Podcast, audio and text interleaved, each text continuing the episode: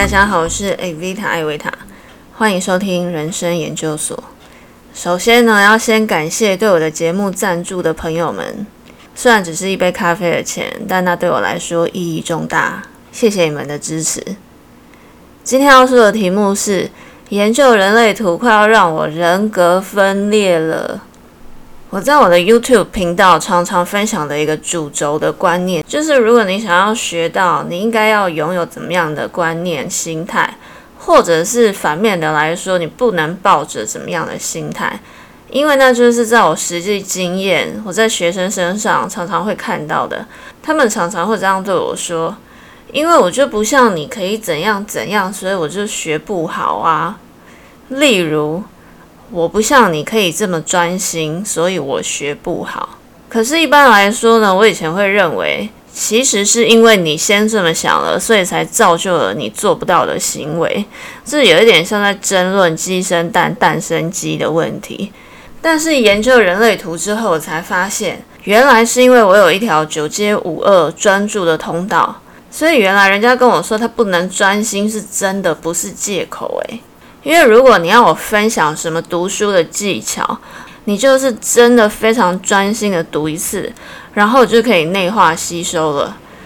那所以学生跟我说他学不会，我就会告诉他我的观察，就是因为你不够专心啊。然后对方会说没有没有，我很专心啊。然后我就会说，可是我刚刚在说第二题的时候，你的眼睛明明就飘走，晃神了三秒，所以你当然就没有听懂我刚刚在说什么。所以怎么办呢？难道没有专注的通道，你就学不会东西吗？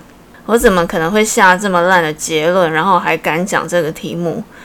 我先分享一下，如果你是跟我有这一条通道的话，其实你真的就是适合一次只做一件事情的人。然后，其实每一个人都应该要练习一次只做一件事情。我这边先分享一个科学的小常识：当大家都认为可以一心多用、很有效率的时候，其实科学早就已经证明，大脑一次只能处理一个事件。当你觉得自己可以一心多用，感觉自己很有效率的时候，其实那只是你在瞎忙。你的大脑要不断的切换不同的区块来完成你的一心多用。大脑就好像引擎一样，刚开始的时候你要耗费的能量是最多的。等它慢慢暖机，可以开始上轨道之后，你又切换到另外一件事情上，这样不停的换来换去，其实你的大脑耗费的能量更多，效率也不可能会好。你只是心理上感觉你做了很多事，其实大脑觉得。哎，我才刚开始要认真做，你怎么又换别的事情了？所以其实每个人都要训练一次只做一件事情。只是如果你刚好有九阶五二这条通道的话，你可能从小就有这种感觉，让你一个人专心不被打扰的做事的时候，你是最有效率的。如果你有这条通道，而你没有这种感觉的话，很可能是你被外在制约成你要同时处理多件事。那我自己的情况就更明显了。例如，我以前就无法理解可以一边读书一边听音乐的人。每次在咖啡厅上课，就算只是放古典乐，我还是会被那个音乐所吸引，脑中的思绪会无法顺利的运作。我要么就认真听音乐，我要么就认真的说话。我读书就是安静的把所有会打扰我的元素给拿掉，让我的大脑可以完整的吸收新的资讯。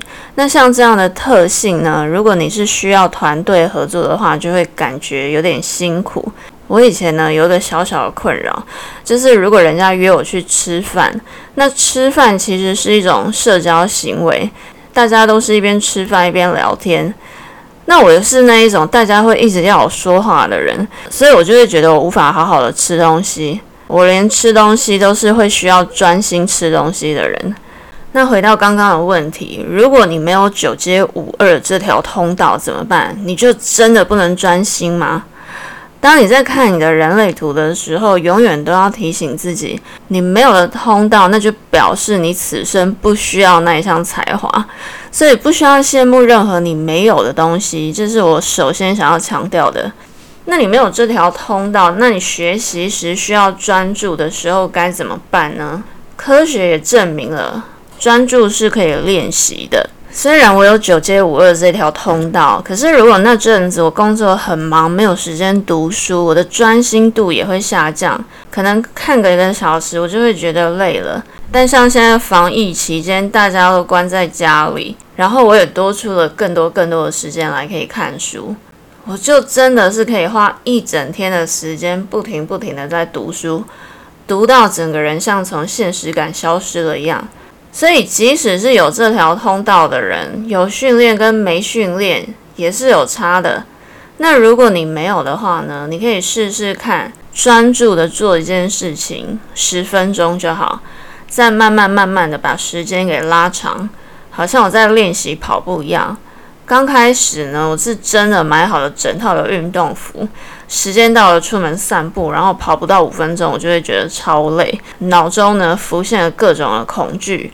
天啊，我会不会心脏负荷不了？我的膝盖，你还好吗？我真的可以跑步吗？但是我就是这样慢慢的练习。今天如果跑到五分钟，我开始感觉恐惧，那我就停下来。明天我只要进步一分钟就好。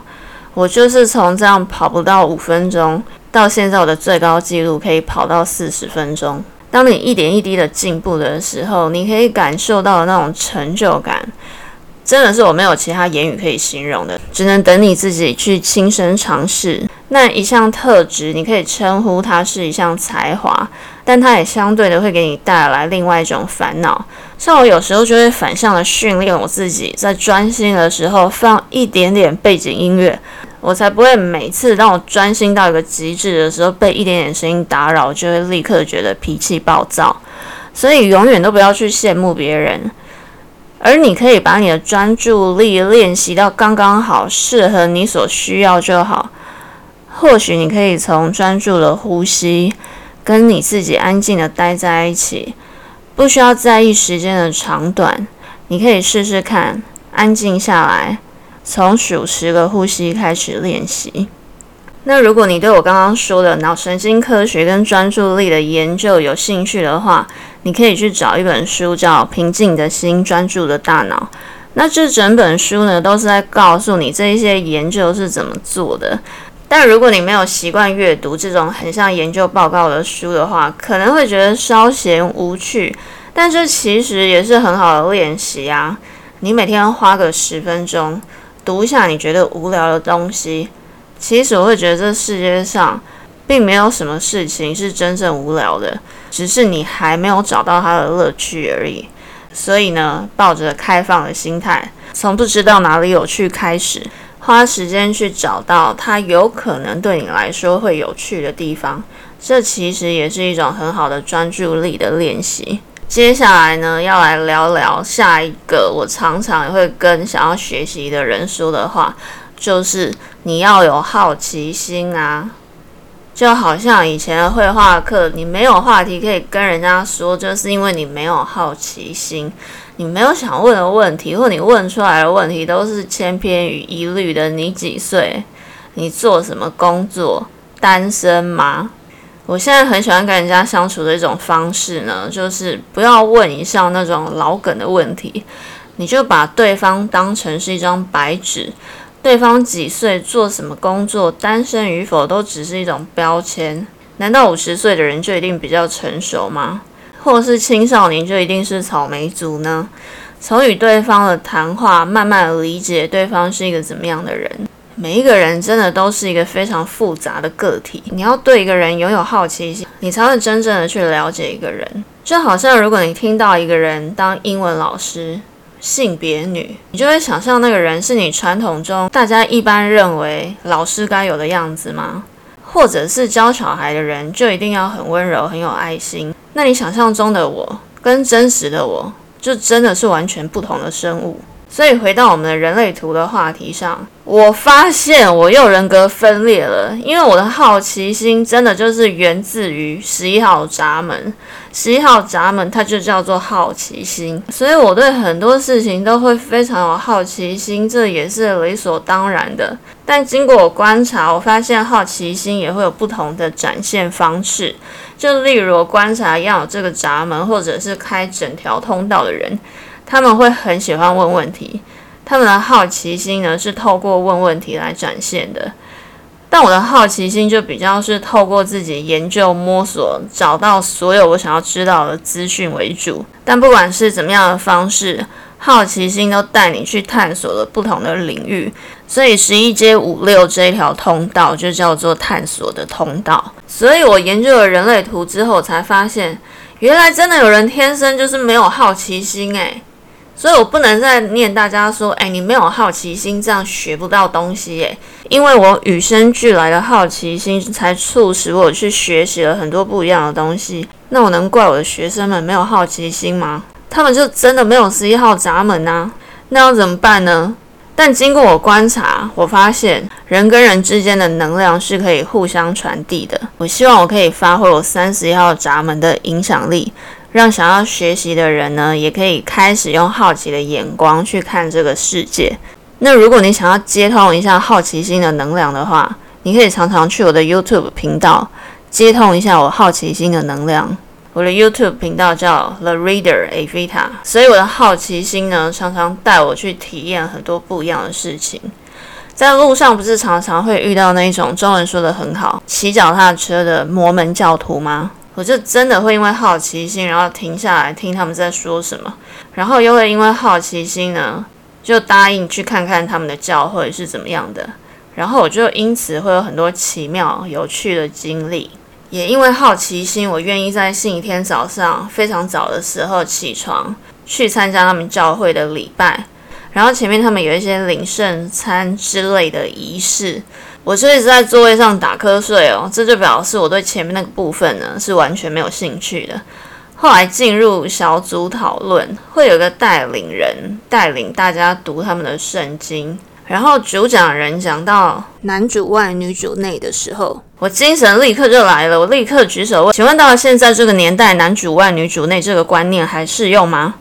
然后那个主讲人当下脸一阵蓝一阵绿，他也回我说：“呃，我就是照书里这样讲的。”然后我就觉得他什么照书讲？难道你都不用独立思考吗？我们读书不就是为了讨论书里面的知识，然后可以在生活里面实行？不是在尽信书不如无书的前提下读一本书的吗？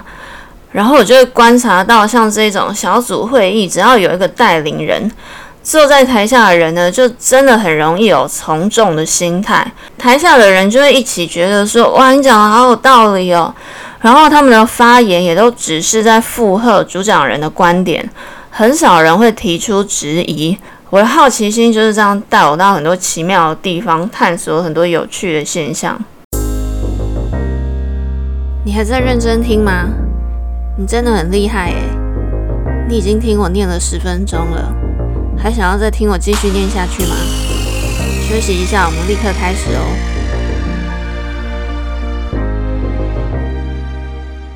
那我在我的 YouTube 频道有一支影片的主题叫“给四色类型人格的学习建议”，里面呢我分享我看了一本原文书叫《Surrounded by Idiots》。这本书里面依照内向、外向、关系导向与任务导向分出了四个象限。具有不同人格特质的人，那里面呢，黄色类型的人呢，特质是乐观健谈。那影片的最后呢，我给黄色类型人的学习建议是：先确定你是真的有想要做这件事情，然后不要说太多，去实行就对了。然后我立刻人格分裂了，发现，可是如果他的意志力中心是空白的话，他是真的不知道自己什么可以做到，什么做不到。诶，所以我叫他先自问，你是不是真的想做一件事情？他绝对也是会不知道的。你知道我遇过多少人，他来跟我说他想要学什么什么什么，可是他们来学的方法就是用一堆问题轰炸我。在我的认知里面，是你想要学到什么东西，你至少得要自己先花时间去研究它。有问题再来讨论。我每次被人家用问题轰炸的时候，我心里都会想：啊，不就我告诉你的书里面哪一页里面有写？所以当我给出 reference，你可以在哪里找到答案的时候，然后下次你再问他，结果你看的怎么样？结果百分之九十的人都会回我说：“哦，因为怎么样怎么样，所以没看。”或者是“哦，没关系，算了，我现在不想学，因为我怎样怎样怎样。”然后我就会觉得，我当初花了时间帮你整理了资料，然后你现在轻易的就跟我说你又不学了。我时常都会觉得我被这些人给欺骗了。用问的来获取知识是你认为最快的一种方式，但我会觉得那是一种非常不负责任的学习态度。对不起，我又老师上身了。好了，算了，你不想学就不想学，懒得看就懒得看。我相信那一定是因为你的人类图设计，我完全的支持、尊重、理解。另外呢，我最想说的就是绿色类型。绿色类型呢，真的就是在我上课的时候呢，是我的天敌，就是随便都好类型。其实这种类型也是占最多数的，也是我在课堂上看到最多的。那因为我教的就是英文，英文就是鼓励独立思考，那独立性就很重要啊。有了独立性，才能对团体造成贡献。但偏偏绿色类型就是属于老师要问问题的时候，他会开始眼光闪躲，然后在心里对老师说：“你看不到我，你看不到我，不要叫我，不要叫我。”那以前我就会觉得每个人都要练习啊，然后会对于这一些不愿意表露自己想法的人觉得很无力。那我学了人类图之后，我就发现，天啊，他们有很多一定是属于情绪中心空白的人。面对我这个情绪中心有定义的人，那么强大的感染力，他们心中真的只有恐惧，没有想法了。关于情绪中心有定义还是没定义，根据我的观察，我的想法呢，我们下回再分享。今天也感谢你收听人生研究所，祝福各位在地球母亲生病的这个时期呢，也都能好好的照顾好自己的心理与身体。如果你想要跟我分享你的心情，请不要犹豫，立刻 email avita 一五零零 e v i t a 数字的一五零零小老鼠 gmail.com，我们下次再见喽。